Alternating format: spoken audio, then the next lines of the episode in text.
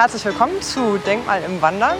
Bei unserem Podcast gehen wir gemeinsam mit Hamburger Denkmalpflegerinnen und Denkmalpflegern durch denkmalgeschützte Parks und bauliche Anlagen.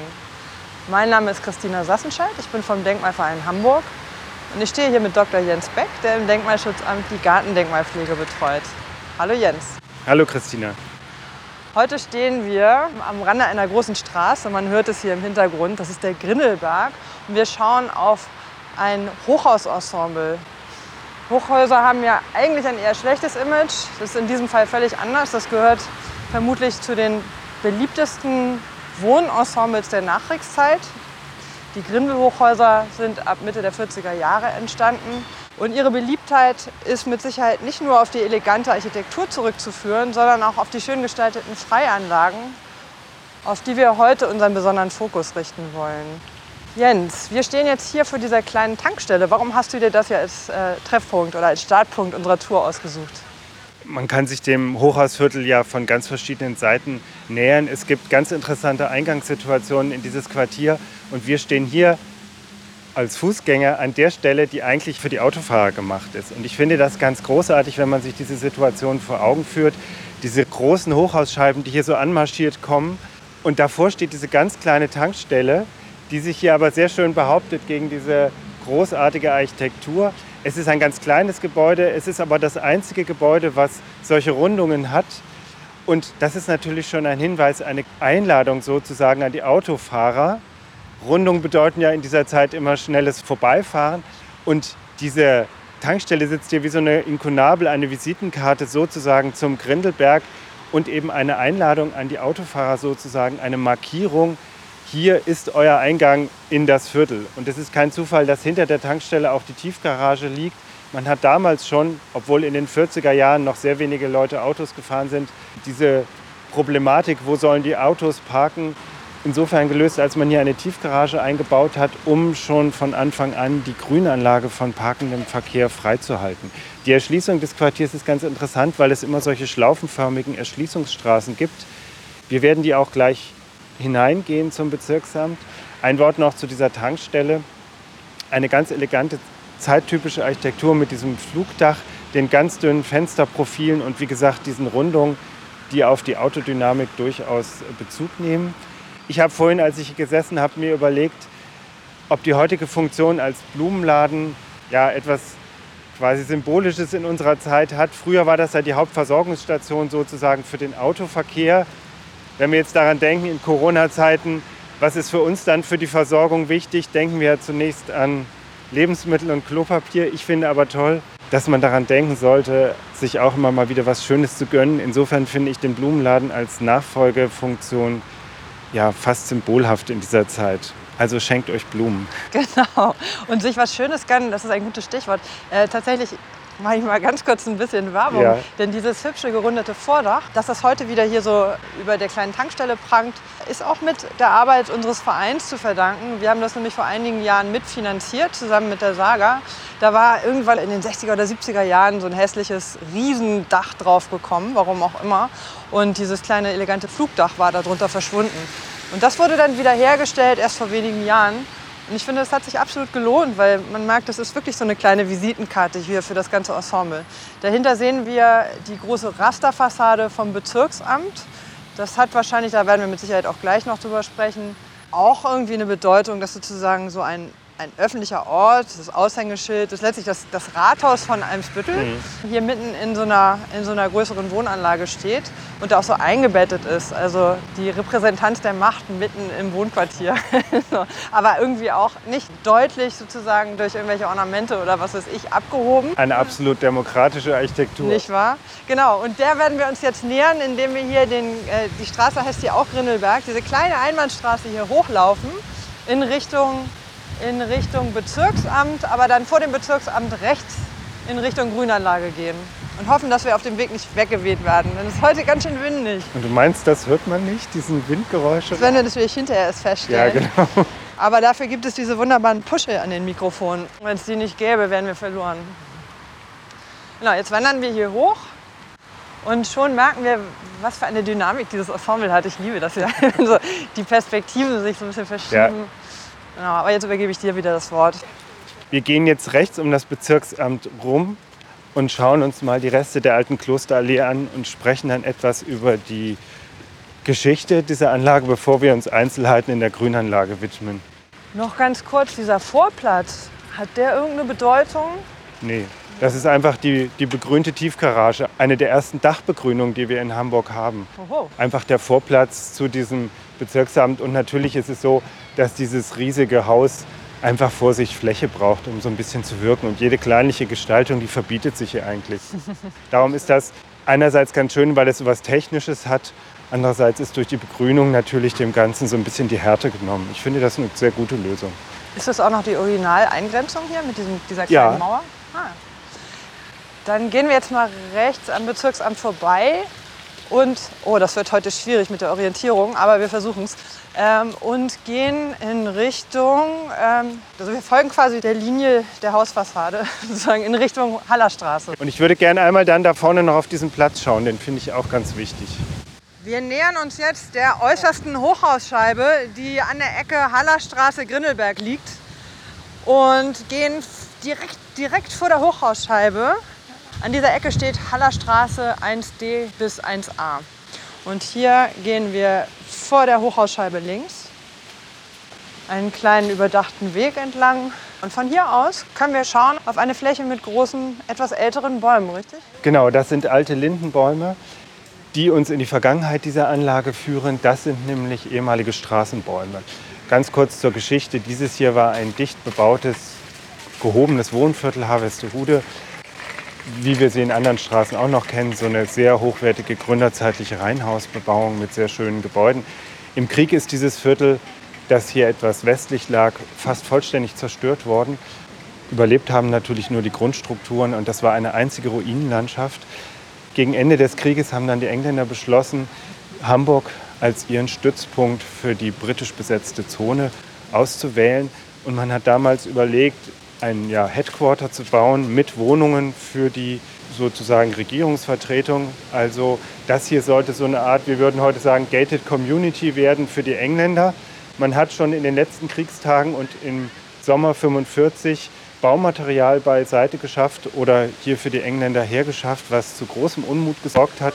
Das war ja eine Zeit, in der es sonst nichts gegeben hat. Und man hat dann eine Gruppe von jungen Architekten beauftragt, hier dieses Headquarter zu planen. Herausgekommen ist dann die Lösung, die wir heute kennen, diese insgesamt zwölf Hochhausscheiben, die auf diesem Gebiet errichtet worden sind. Es ist die erste Wohnhochhausanlage in Deutschland überhaupt und eines der bedeutendsten Wohnhochhausprojekte im damaligen Europa. Man muss immer daran denken, dass das keine Anlage aus den 60er Jahren ist, sondern tatsächlich aus den 1940er Jahren, also noch sehr früh in dieser Zeit gab es eigentlich nur einzelne höhere Gebäude in Deutschland und dass man so ein ganzes Viertel neu mit solchen Hochhäusern bebaut, das war damals völlig ungewöhnlich und es ist auch in Hamburg eine Einmaligkeit geblieben. Ich habe mir vorhin überlegt, wie man diesen Zustand beschreibt. Stell dir eine Fläche vor, die so zerstört ist, wo aber immer noch Reste der ursprünglichen Struktur ablesbar sind.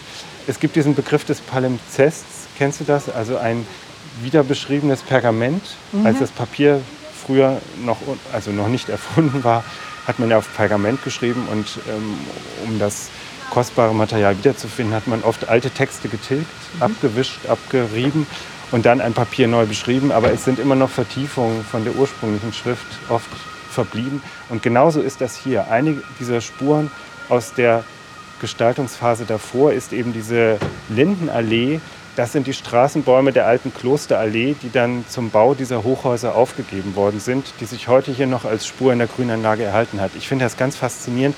Man geht durch diese Anlage, die eigentlich landschaftlich gestaltet ist, und plötzlich hat man so eine Perspektive, dass diese Bäume in Reihe stehen und man hat wirklich eine Ahnung, dass man in so einen alten Straßenraum reinschaut. Das finde ich ganz faszinierend.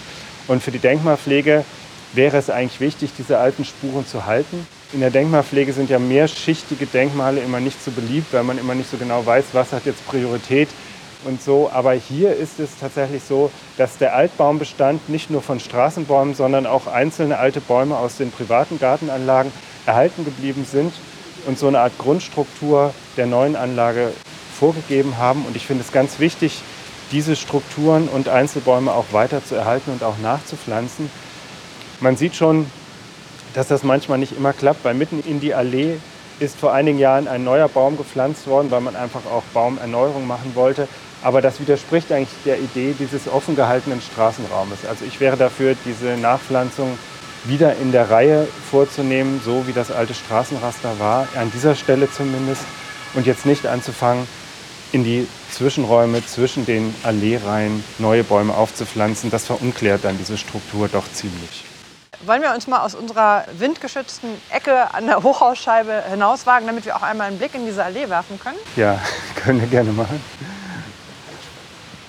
Die Erschließung dieses Quartiers ist außerordentlich interessant, weil wir ja in einer Zeit sind, in den 40er Jahren, wo dieser Gedanke der autogerechten Stadt eigentlich aufkommt und der Idee, dass man alle Teile der Stadt mit dem Auto erreichen müsste. Hier ist es aber trotz dieser Gedanken anders gemacht worden. Man hat von Anfang an versucht, die Autos aus der Anlage herauszuhalten und die Erschließung erfolgt durch solche schlaufenförmigen Straßen am Rand. Und dieser Rest der Klosterallee, der befindet sich eben, das ist die hier. Ja. Da steht die rechte Reihe, da steht die linke Reihe. Der, wir können da mal reingehen. Genau, wir sind jetzt übrigens, um das auch für die Zuhörerinnen zu erläutern, wir schauen quasi auf die Hallerstraße, die verläuft hier so quer und links und rechts von uns stehen diese großen Hochhausscheiben und in der Mitte sind diese Alleereste. Also wir, Christina, wir gehen jetzt in der Mitte der alten Straße. Ach was. Und hier ist dieser Baum, von dem du eben gesprochen hast. Da ist die Platane, die in den 60er Jahren gepflanzt wurde. Und dahinter hat man jetzt neu noch so einen Baum gepflanzt. Das hätte ich nicht gemacht. Ne? Man müsste eigentlich diese alten Alleereihen erhalten und jetzt nicht weitere Bäume mitten hineinpflanzen. Es ist schön, wie unser Podcast jetzt auch so die Jahreszeiten macht. Im Sommer hört man unser Schwitzen und hier das Rascheln der Blätter. Nun denn, wir gehen jetzt zu dem kleinen neu bepflanzten Baum, der hier jetzt gerade noch in wunderbarer Herbstfarbe steht.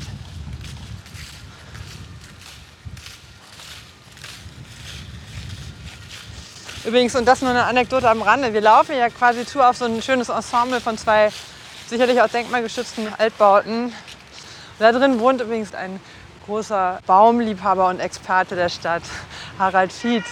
Genau, der hat hier diesen Blick auf die alte Substanz. Wir bleiben jetzt hier bei diesem kleinen, neu gepflanzten Bäumchen stehen. Ein Amberbaum, bei dem man hofft, dass er mit dem Klimawandel besser zurechtkommt. Wir werden das sehen. Hier ahnt man noch sehr schön ne, die alten Alleebäume. Rechts und links diese großen Linden. Äh, mit dem früheren Straßenraum dazwischen. In den anderen Straßen stehen die Linden ja noch. Und ich würde sagen, wir gehen jetzt noch mal rechts zu diesem Vorplatz an der großen Kreuzung Hallerstraße, Grindelberg, weil das sozusagen das Entree für die Fußgänger ist. Und das sollten wir uns noch mal anschauen. Jetzt. Alles klar, gerne. Jetzt gehen wir in Richtung Kreuzung und dort steht noch so ein sehr schöner alter Baum. Das ist auch eine Platane, oder? Ja, so langsam kriege ich auch einen Blick dafür. Und da, oh, da steht noch jemand. Da steht eine, eine Statue. Eine liegende. Das ist für mich so die Grindelansicht. Hier diese Ecke mit diesen Scheiben. Hier kommt der Fußgänger von der U-Bahn vom Bus. Ne? Und hier gehe ich rein und werde gleich durch diese Perspektiven der Dächer und diesen eigentlich sehr schön gemachten Vorplatz da so reingezogen. Wir sind jetzt hier an der Ecke von der Kreuzung stehen geblieben, wo die Straße beim Schlump aufhört und der Grindelberg zur Grindelallee wird.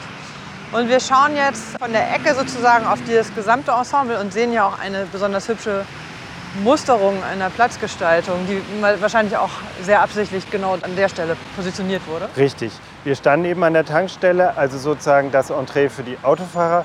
Wir stehen jetzt hier an der Kreuzung am Eingangsbereich für die Fußgänger. Also die Fußgänger, die hier mit dem Bus oder der U-Bahn ankommen und von hier das Quartier betreten, die finden hier als Eingangsbereich so einen sehr, sehr schön gestalteten Platz vor. Gleichzeitig wird man durch diese wahnsinnigen Perspektiven, die durch die auskragenden Vordächer hier in der Erdgeschosszone gebildet werden, richtig in das Viertel hineingesogen. Und du hast schon auf den Bodenbelag Bezug genommen. Ganz interessant, es ist ein eigentlich schlichter, aber in sich interessanter, gemusterter Bodenbelag. Und wir haben in Hamburg sehr wenige gemusterte Bodenbelege noch erhalten aus dieser Zeit. Ganz wichtig der, der Unicampus mit diesen bunten Quartieren oder diese Platzgestaltung um St. Michaelis herum, auch der Vorplatz vom Uni-Hauptgebäude. Das sind die wenigen verbliebenen gemusterten Bodenbeläge, die wir in Hamburg aus der Nachkriegszeit haben. Und dieser Platz mit den Stufen, diesen äh, Pflanzinseln und dieser wunderschönen Figur, eine liegende von Barbara Häger, das ist sozusagen nicht nur der Eingangsbereich, sondern er versucht auch tatsächlich auf den Fußgänger Bezug zu nehmen. Hier ist alles in Augenhöhe angeordnet, sodass man diese Elemente, die die Anlage auch interessant machen sollen, die auch für die Hochwertigkeit dieser Anlage sprechen sollen, sofort wahrnehmen kann. Und das klingt jetzt vielleicht so ein bisschen seltsam, aber das ist tatsächlich hochwertige Freiraumgestaltung für den Fußgänger in dieser Zeit. Das kann man hier wie so ein Prototyp wirklich sehen. Dass es nach allen Seiten offen ist, das entspricht natürlich dem Konzept dieser Zeit. Es ist jetzt in dem Sinne nicht gemütlich, aber man versucht eben schon, dem Fußgänger hier etwas wirklich Besonderes zu bieten. Und dahinter öffnet sich dann die große Grünanlage. Dabei muss man sich wahrscheinlich aber auch vorstellen, dass die ähm, Verkehrssituation Mitte, Ende der 40er Jahre noch eine völlig andere war, als wir sie jetzt erleben. Also das hier war nicht irgendwie eine vier- bis sechsspurige Straße mit äh, entsprechendem Autoverkehr, sondern das war ja wahrscheinlich auch noch viel angenehmer, hier sich einfach niederzulassen und in der Sonne zu sitzen. Und es war ruhiger und ich nehme mal an, dass das sozusagen dann auch wirklich ein Platz mit sehr viel mehr Aufenthaltsqualität war. Ne? Das denke ich schon. Trotzdem ist es ja auch ein gewisser Durchgangsplatz. Also ich weiß nicht, ob man sich jetzt hier wirklich aufhalten soll. Ausruhen tut man sich natürlich in der Grünanlage, aber man kann sich schon vorstellen, dass man hier erst noch mal verschnauft, wenn man herkommt. Hier sind so Holzbänke, die Holzauflagen, ja, genau. Holzauflagen, die sehen zumindest schon ziemlich, ziemlich verwittert aus, aber wahrscheinlich werden die alle paar Jahre mal ausgetauscht. Ne? Genau. Ob die an dieser Stelle original sind, kann ich nicht sagen. Wir werden aber gleich noch an einigen Hochhäusern sehen, dass im Sockelbereich tatsächlich solche Sitzbänke eingebaut sind. Das finde ich ganz verrückt, diese gigantischen Hochhausscheiben und dann sind da so kleine gemütliche Sitzbänke, das finde ich ganz großartig. Ja, der menschliche Maßstab wurde auch nicht ja, völlig vergessen. Genau, das ist ganz, ganz wichtig. Wir lassen jetzt diese Sitzgelegenheiten und die Bronzeskulptur auf der rechten Seite liegen. Wir könnten natürlich jetzt hier eine Diskussion entspinnen. Warum werden immer nackte Frauen liegend dargestellt? Die Liegenden sind ja auch immer ein Motiv. Äh, ist das Ganze jetzt sexistisch? Müssen wir eine MeToo-Debatte in der Kunst nochmal führen? Müssen wir das Ganze kommentieren? Genau, wir lassen oh, die Liegende liegen. Das macht sie gut und gehen jetzt sozusagen nur am Rande an der alten Baumallee genau. vorbei. Weil wir nochmal über die Erdgeschosszone der Hochhäuser sprechen wollen. Wir gehen jetzt quasi an der ersten prominentesten Hochhausscheibe direkt an der Ecke auf der Rückseite, also nicht direkt am Grindelberg, sondern auf der Rückseite an der Erdgeschosszone entlang. Genau. Du hast eben den menschlichen Maßstab angesprochen. Das ist ein ganz gutes Stichwort für diese Anlage. Obwohl die Häuser so hoch sind, hat man immer auf die Perspektive der Menschen Wert gelegt, dass man sich hier trotzdem nicht erdrückt fühlt. Und durch diese vorgezogenen Dächer kann man eben hier auch bei Regen sehr schön und windgeschützt gehen. Genau, ich finde, das fehlt auch vielen Neubauten heutzutage, dass so die Erdgeschosszonen mitgedacht werden. Ja. Da guckt man dann entweder auf, auf irgendwelche Tiefgarageneinfahrten oder auf geschlossene Fassaden. Und hier hat man so schöne Einblicke auch, wenn man hier mal gleich links guckt, ja. äh, immer wieder in diese bezaubernden Treppenhäuser der 50er Jahre. Ganz elegant geschwungene Treppen, das ist toll. Und tolle Materialien ja. auch. Also da wurde obwohl ja wahrscheinlich eine bittere Armut herrschte und auch Baustoffknappheit, wurde nicht gespart an, an guten Materialien, oder? Nein, das ist richtig. Das hat eben auch mit diesem Ursprungsgedanken, dass das für die Engländer gebaut werden sollte, zu tun. Vielleicht da noch mal ein Detail.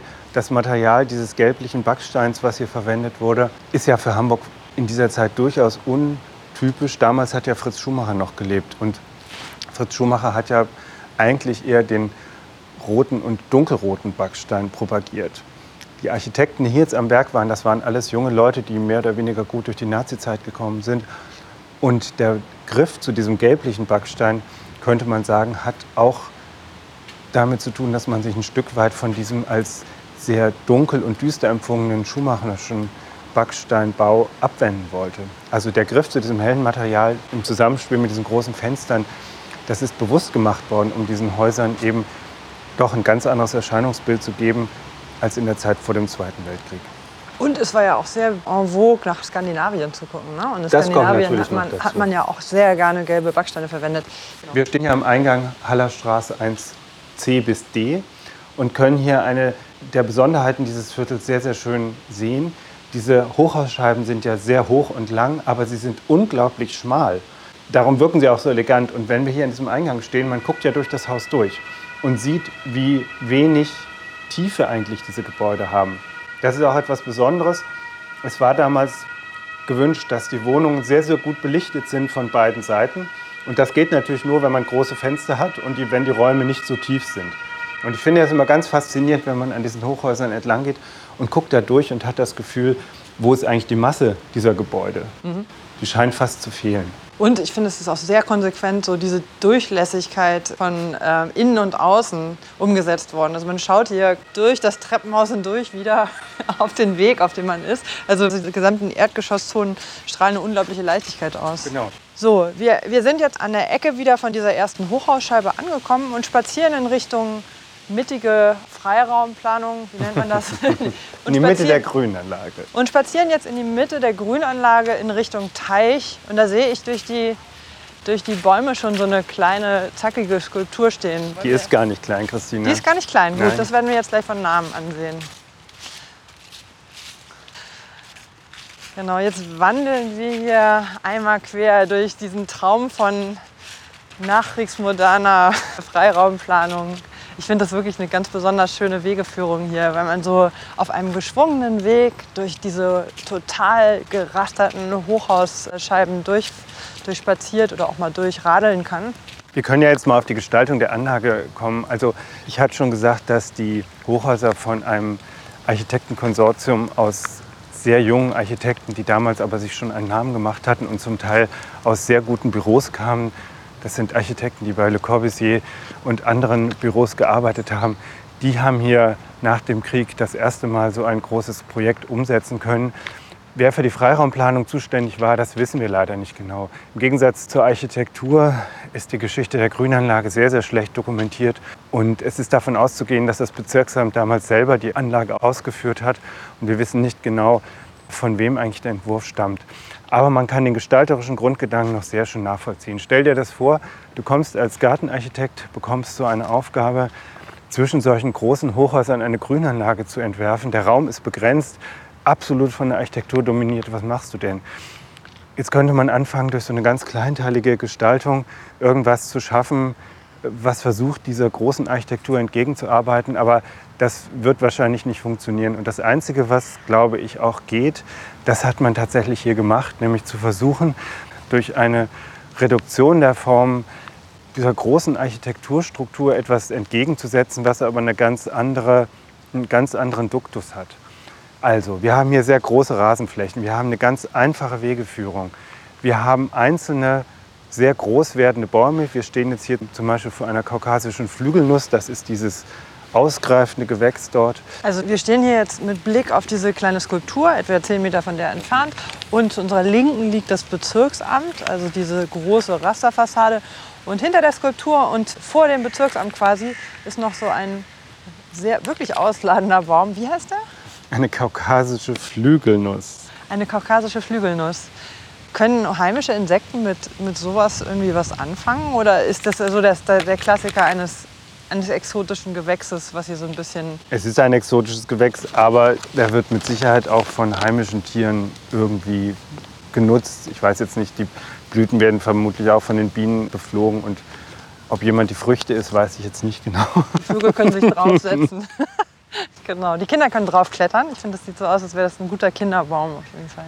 Und rechts davon liegt dieser kleine Teich. Der ist auch immer schon da? Ist das ein Bestandteil ja. der Ursprung? Okay. Zur Gestaltung noch diese Grünanlage ist schon eigentlich eine landschaftliche Anlage. Aber im Gegensatz zum 19. Jahrhundert versucht man jetzt hier nicht durch eine raffinierte Raumgestaltung, also ein Wechsel von Einzelbäumen und Baumgruppen, so ein differenziertes Raumgefüge herzustellen, sondern man versucht wirklich diesen Hochhausscheiben einfach so eine hainartige, aus sehr unterschiedlichen Einzelbäumen bestehende Anlage entgegenzusetzen. Und ich glaube schon, dass der Sinn gewesen ist, dass der Betrachter hier durch so eine eigene Landschaft geht und die Bäume, die Hochhausscheiben zumindest so in Augenhöhe schon verdecken sollen. Also es ist, glaube ich, eher so gemeint, dass dem Betrachter hier eine Landschaft geboten wird, in dem diese Hochhäuser so drinstecken.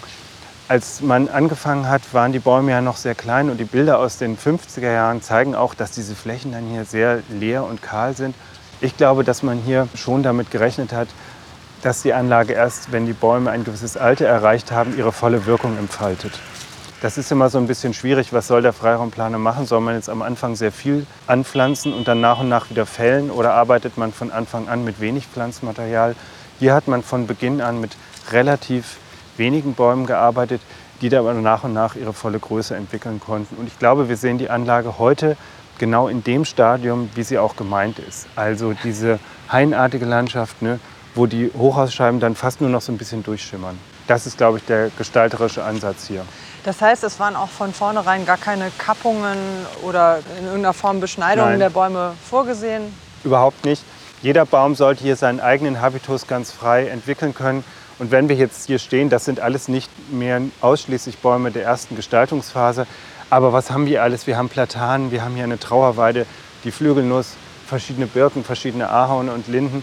Und jeder Baum hat seinen eigenen Duktus, hat seine eigene Herbstfärbung und auch seine eigenen jahreszeitlichen Zyklen. Die Weide ist zum Beispiel noch grün, die Birken sind schon kahl. Das gehört alles zum Kalkül dieser Gestaltung dazu. Ohne das jetzt ideologisch überhöhen zu wollen, aber das ist ja letztlich auch wie eine Abkehr von der Nazi-Zeit, wo alles gleich gemacht wurde. Jetzt wird das Individuum und die individuelle Entfaltung hier gefeiert. Ja, das ist nicht zu, äh, nicht zu groß gesagt. Ähm, das ist schon richtig. Man kehrt sich ab von dieser massenhaften Verwendung einzelner Pflanzen und kommt tatsächlich eher auf so eine Solitärpflanzung. Das ist schon richtig. Ein Wort noch zur Nutzung. Ich habe in einer Schrift gelesen, das kommt uns vielleicht auch komisch vor dass hier ursprünglich die Rasenflächen nicht betreten werden durften und natürlich auch nicht bespielt werden durften. Und es hat wohl ständig Streitereien mit den Hausmeistern gegeben, die tatsächlich in den ersten Jahren hier die Kinder von den Rasenflächen gescheucht haben. Das kommt uns heute total absurd vor. Aber man hat von Anfang an Spielplätze eingeplant und hatte damals noch die Vorstellung, dass die Kinder nur da spielen, wo sie auch spielen sollen. Und der Rest wirklich ganz im Sinne des 19. Jahrhunderts noch gedacht, eine reine zur Kontemplation genutzte Anlage sein sollte. Dazu gehörte damals eben auch das Aufstellen von moderner Kunst. Das war von Anfang an ein ganz wichtiger Ansatz, dieser Bildungsgedanke des 19. Jahrhunderts. Man hat im 19. Jahrhundert natürlich Standbilder von verdienten Personen. In der Regel waren das Künstler oder Politiker aufgestellt, von Heinrich Heine bis zum Bismarck. Das war der Bildungsanspruch, der über diese Denkmäler transportiert werden sollte. Das bricht natürlich dann nach dem Zweiten Weltkrieg, aber man hat immer noch den Anspruch, die Menschen durch das Präsentieren von gut gemachter Kunst zu schulen und letztlich auch zu bilden. Und so ist das auch zu verstehen, dass hier überall in der Anlage verteilt solche Kunstwerke stehen, wie hier vor uns die Schwäne zum Beispiel. Stimmt das? Ich habe das irgendwo mal gelesen oder gehört, also es gilt ja diese Regel, dass bei öffentlichen Bauten in Deutschland immer 5 oder 10 Prozent für Kunst am Bau investiert genau. werden soll. Und dass dann in der Nachkriegszeit man ein bisschen davon abgekommen ist, weil man ja auch weniger Ornamente und Bauskulpturen und so weiter verwenden wollte. Und man das dann getrennt hat und gesagt hat, okay, einmal das Gebäude und dann gibt es sozusagen für diese 5 oder 10 Prozent machen wir noch ein bisschen Kunst, die dann irgendwo in den Freiräumen steht. Ist das richtig? Das ist schon richtig. Es ging aber auch darum, die Künstler zu fördern. Also nicht nur um das Präsentieren von Kunst, sondern man hat schon überlegt, wie kann man eben, wenn Kunst jetzt nicht mehr im Dienst sozusagen eines Herrschaftssystems, ob das jetzt irgendwelche adligen Familien, Königshäuser oder letztlich ein Obrigkeitsstaat ist, wenn also Kunst nicht mehr in solchen Abhängigkeitsverhältnissen stehen soll, wie soll denn dann eine demokratische Kunst aussehen? Und das geht dann natürlich gut über so eine gewisse Förderung, die dann auch eine Breitenwirkung entfalten kann. Das erinnert mich, da kommen wir jetzt total ab vom Thema, tut mir leid, aber es ist so eine schöne Geschichte gewesen von dem inzwischen verstorbenen äh, Restaurator vom Denkmalschutzamt Michael Dose. Ja. Der meinte, dass, glaube ich, noch in den 80er Jahren ein sehr kunstaffiner Mensch in der Kulturbehörde saß, der auch guten Kontakt hatte zu vielen DDR-Künstlern. Mhm. Und die dann hier sozusagen die emigrierten und die dann hier von irgendwas auch leben mussten. Und dann hat er denen Aufträge verschafft und unter anderem dann so Wandmalereien finanziert, sozusagen, ja, ja. wo dann halt DDR-Künstler hier in Hamburg toll, ja. Wandmalereien umgesetzt haben. Eine bekannte gab es da bei den Thalia-Werkstätten da in der Chemnitzstraße. Ja, ja. Die wurden dann leider über die Jahrzehnte einfach vergessen und übermalt und sind vor kurzem endgültig von Graffitis überlagert worden. Das ist voll schade, aber na, so ist es, ein, ein Werden und Vergehen. Ja. So, wollen wir jetzt... Wir gehen weiter nochmal zum Teich. Bei dem Teich, muss ich sagen, stehe ich immer vor einem Rätsel, warum man hier mitten in der Anlage sozusagen als Herzstück so einen vergleichsweise kleinen Teich geschaffen hat. Ich will jetzt nicht sagen, es ist ein Tümpel, aber er ist wirklich furchtbar klein für diese Anlage. Eine Pfütze ist das. Eine Pfütze. Ja, aber wirklich. Und natürlich äh, ist dies noch sozusagen der Gedanke, der auch aus dem 19. Jahrhundert letztlich stammt. Das Wasser als die Seele eines Gartens, als eines Parks. Irgendwo muss Wasser her, auch wenn man nicht an einem Fluss liegt oder nicht an einer natürlichen Flusslandschaft. Aber ich habe das Gefühl, man hat sich damals fast nicht getraut, eine so große Parkanlage ohne Wasser irgendwie zu konzipieren, obwohl Hamburg ja so reich ist an Wasserflächen und äh, alle Parkanlagen eigentlich mit Wasserblicken, Wasserbezügen so reich gesegnet sind. Und so lese ich diesen Teich, dass es einfach der Versuch ist, irgendwo in der Anlage dieses für die Landschaftsplanung so wichtige Element Wasser noch einmal zu bringen. Man hat sich aber anscheinend nicht getraut, entweder hier so einen großen Wurf zu machen und einen ganz großen Teich zu machen. Man hat sich aber auch nicht durchringen können, hier jetzt wirklich so eine artifizielle Wasserspielanlage wie so eine Wasserorgel oder so zu installieren, sondern ich finde, es ist so ein bisschen unentschlossen. Es ist also dieser langgestreckte Teich, der dann aber am nordöstlichen Ufer sehr stark baulich gefasst ist mit diesem Sitzplatz. Und äh, ja, ich finde, es wirkt so ein bisschen unentschlossen. Trotzdem möchte ich Qualität gar nicht äh, kleinreden. Ich finde es gut, dass das Element Wasser hier nochmal auftaucht, aus verschiedenen Gründen. Es ist immer ein Anziehungspunkt für Besucher und ganz oft hat man in Parkanlagen ja auch wirklich das Gefühl, da wo der Teich ist, da ist der Mittelpunkt der Anlage. Und ich glaube, einzig und allein darum geht es. In dieser Zeit ist ja auch mal eine Frage, durch Gestaltung dem Besucher Orientierung zu bieten. Und ich glaube, das Auftauchen dieses Wassers mit diesem recht großen Sitzplatz, das soll uns einfach das Gefühl geben, dass wir hier in der Mitte der Anlage angekommen sind. Mhm. Und es gibt auch wunderschöne Spiegelungen. Das ist mir auch schon öfter ja, aufgefallen. Ja, genau.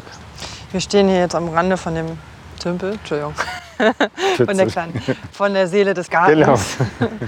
Und ähm, hier könnte man mal wieder ein bisschen Laub wegnehmen. Genau. Genau. Wo wollen wir jetzt hin? Ich würde hier noch mal kurz auf die Bepflanzung äh, eingehen. Hier sind so ein paar Lieblingsgewächse der Nachkriegszeit versammelt. Wir haben schon die kaukasische Flügelnuss erwähnt, ein wirklich wunderbarer Baum. Gegenüber steht so ein äh, Zierapfel. Solche Zierobstgehölze waren in der Nachkriegszeit auch sehr en vogue. Und hinter mir ein Ahorn aus dieser großen Gruppe der Silber- und Zuckerahorne. Das waren alles Gewächse, die wirklich in den 50er und dann 60er Jahren in sehr, sehr vielen Anlagen zu finden waren.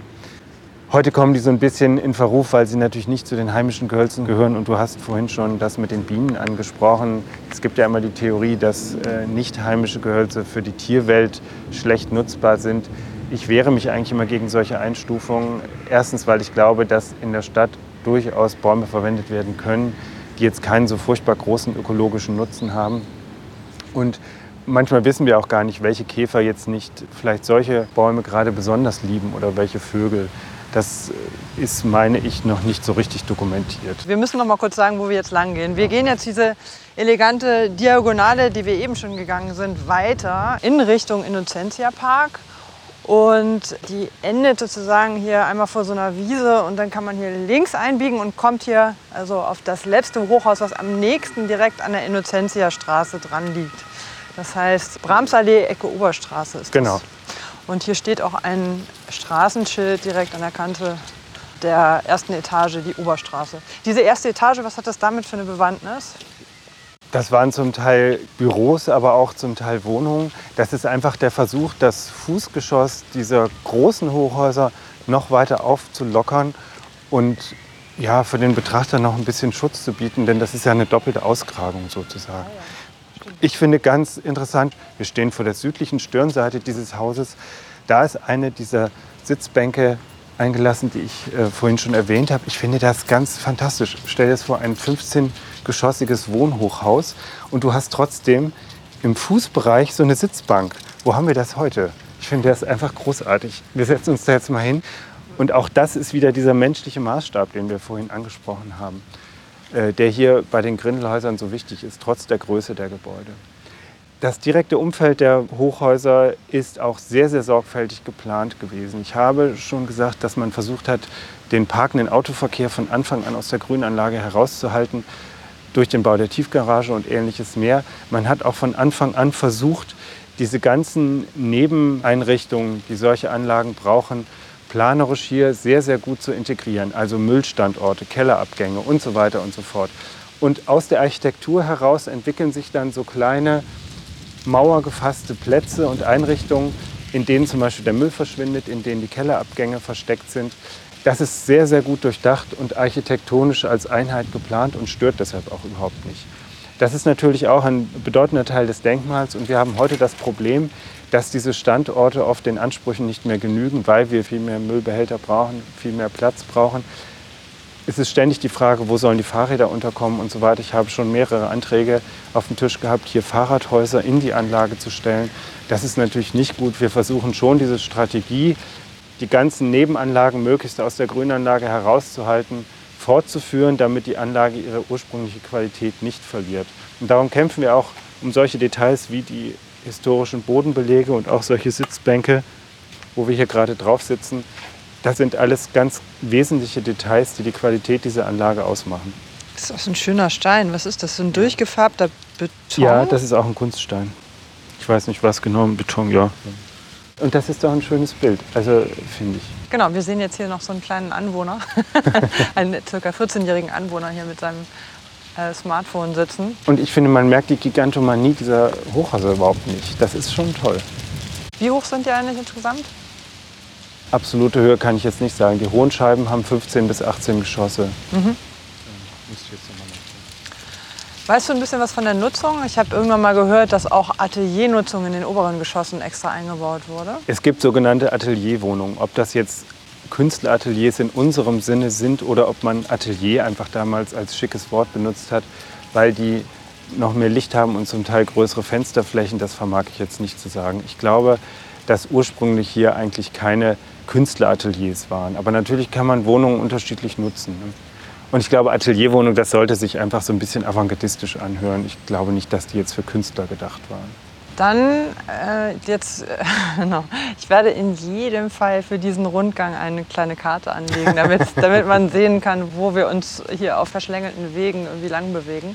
Wir werden jetzt gleich unsere gemütliche Sitzbank verlassen und gehen zu diesem kleinen Flachbau an der Brahmsallee. Den kann man von hier aus auch schon so ein bisschen erahnen. Da drüber ragt so ein, da kragt ein Neubau drüber wir müssen quasi einfach nur den Weg zurückgehen, den wir eben gegangen sind und biegen dann so links ein in Richtung Ramsallee.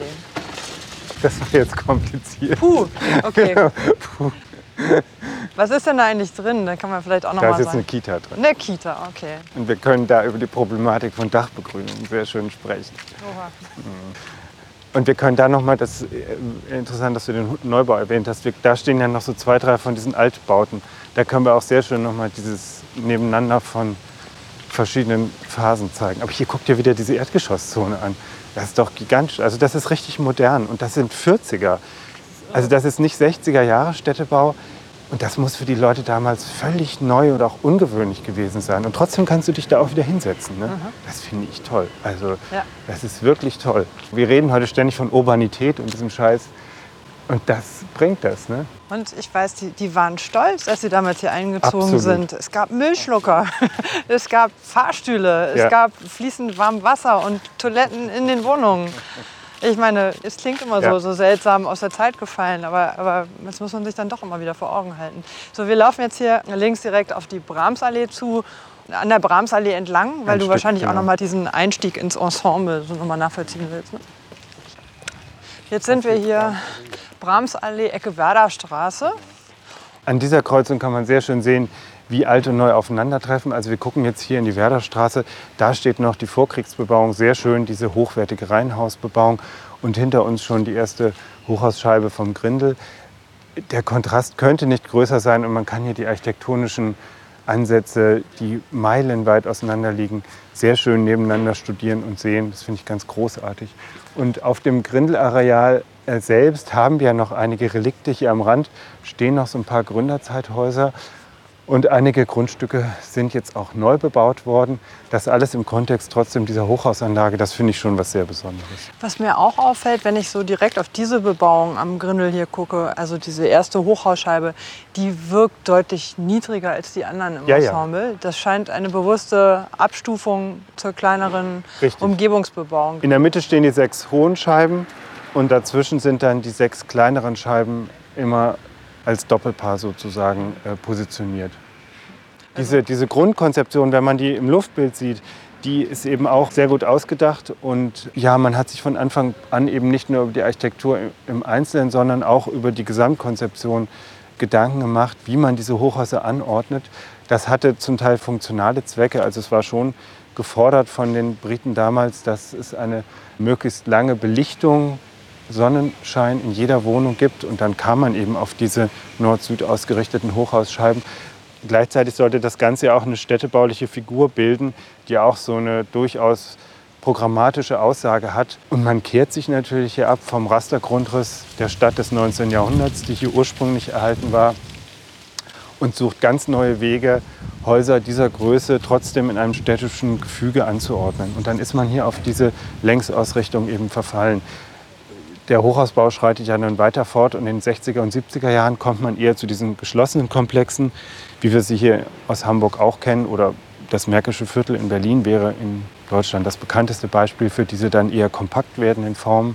Aber in dieser Zeit haben wir noch sehr stark das Konzept der aufgelockerten Stadt, die wirklich durchgrünt ist und auch vom Wind durchweht wird. Das kann man hier noch sehr schön sehen. Der Vollständigkeit halber, äh, die Briten haben hier dann ja nicht ihre Gated Community eingerichtet, sondern haben dann irgendwann wieder sozusagen sich zurückgezogen und das hier einfach dem städtischen Wohnungsbau übergeben, richtig? Ja, könnte man sagen. Also 1947 wurden ja dann die amerikanische und die britische Besatzungszone zusammengelegt. Und damit war als neues Hauptquartier auch Frankfurt am Main ausgeguckt. Damit hatte sich der Standort Hamburg erledigt für die Engländer. Und die Entwicklung ging ja dann in ganz andere Richtungen. Tatsächlich hat man dann diese angefangene Baustelle der Stadt Hamburg übergeben und gesagt, mach was damit. man hat lange diskutiert, was man dann hier machen soll, hat sich dazu entschlossen, dann diese Anlage fertigzustellen. Gott sei Dank kann man nur sagen als das 47 äh, übergeben wurde, waren, glaube ich, gerade die Fundamente und Kellergeschosse gebaut. Mehr stand hier dann noch nicht. Mhm. Verrückt. Ja. Ähm, wir gehen jetzt mal entlang der Brahmsallee in Richtung Hallerstraße und sehen auf unserer rechten Seite schon so einen Neubau liegen. Richtig. Wir wollen aber eigentlich gar nicht über den Neubau sprechen, sondern über die vor dem Neubau liegende ehemalige Wäscherei. Ein vertieftes Gebäude, das früher die zentrale Waschanlage sozusagen für die Grinl-Hochhäuser bieten sollte. Auch das noch ein Konzept, was sozusagen aus der Jahrhundertwende stammt. Man hat damals ja in größeren Einheiten solche Wäschereien betrieben. Das ist ja auch noch gemacht worden. Sie gehört sozusagen zu diesen Versorgungseinrichtungen, zu denen auch die Tankstelle gehört und die Ladengeschosszonen, über die wir schon gesprochen haben. Der Betrieb ist hier natürlich längst eingestellt worden. Heute befindet sich da eine Kindertagesstätte in der Wäscherei. Sehr, sehr schön finde ich. Die Kinder haben unten einen schönen Raum und können hier oben auf dem begrünten Dach toben und sich ausleben. Das finde ich ganz schön. Was mir persönlich nicht so gut gefällt, dass die Dachgestaltung sehr, wie soll man schon mal sagen, dass die Dachgestaltung sehr stark durchgrünt ist. Ich hätte das alles etwas offener gelassen, weil die Fläche ja gar nicht so groß ist. Und wenn man also unter großen Bäumen sitzen und toben will, dann kann man durchaus hier in die Grünanlage gehen. Ich finde, das Ganze ist ein bisschen sehr kleinlich gestaltet, aber das ist ja auch noch nicht die letzte Phase. Das kann man noch mal umändern, wenn man das will. Insgesamt finde ich das eine sehr gute Nutzung für so ein Gebäude, was sich sonst schlecht nutzen lässt. Insofern sind wir hier ganz froh, dass da die Kindertagesstätte eingezogen ist. Ich finde übrigens auch, wir stehen hier immer noch in der Bramsallee, auch wenn du nicht über den Neubau ja. sprechen möchtest, finde ich ganz interessant. Ich habe das damals noch ähm, mitbekommen, ein bisschen, ja. äh, wie die zuständige Denkmalpflegerin sozusagen sich mit diesen Neubauambitionen beschäftigen musste. Also das war ja schon die große Frage. Die Besonderheit war sozusagen, dass diese gesamte Fläche des Hochhausensembles eigentlich nur noch durch gründerzeitliche Bebauung ergänzt war. Mhm. Das heißt, da war gar kein Gebäude seit 45 außerhalb diesen Gelbklinkern. Und dann wollte plötzlich jemand noch mal hier diese kleine Lücke nachverdichten. Und dann hat man, glaube ich, intensiv diskutiert und hat dann diese Auskragung irgendwie als Lösung gefunden. Ja die dann noch, mal, noch mehr Fläche möglich macht. Sonst wäre das hier tatsächlich so ein Handtuchgrundstück gewesen.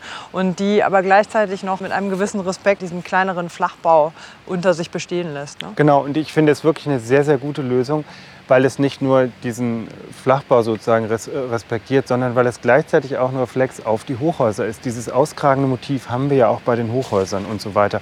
Gleichzeitig nimmt es mit den Balkonen natürlich Bezug auf die anschließende Gründerzeitbebauung. Also ich finde diesen Bau ausgesprochen gelungen, muss ich sagen. Auch die Fensterformate orientieren sich ja so ein bisschen an dem Altbau. Also diese Dreigliedrigkeit des mittigen Fensters, das haben wir ja an den äh, Hochhausscheiben auch.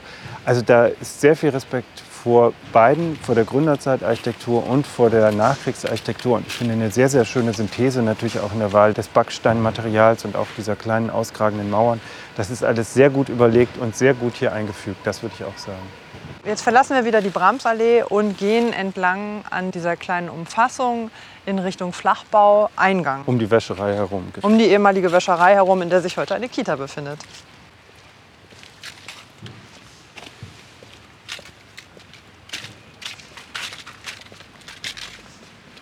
Zu unserer Linken diese kleine Mauer, die ist original, oder? Ja, die ist aber später. Das ist 50er oder 60er, genau wie die da drüben. Das siehst du schon, wie die hier vorgesetzt. Das ist eine spätere Abstufung. Diese Rotsandsteine, überhaupt Natursteinmauern, hätte man ursprünglich hier nicht gemacht. Da hättest du alles in Backstein gemacht. Hier war wahrscheinlich irgendwie ein Eingang oder eine Böschung. Das ist eine nachträgliche Veränderung. Mhm. Und da sieht man sofort, dass das nicht aus der Ursprungszeit ist.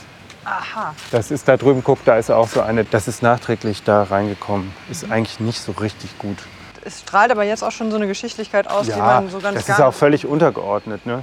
Da merkt man schon, da wird nicht diese Qualität fortgesetzt. Das ist irgendwie was anderes. Und das finde ich schon so ein bisschen schade. Also hier ist das viel besser gemacht. Ne?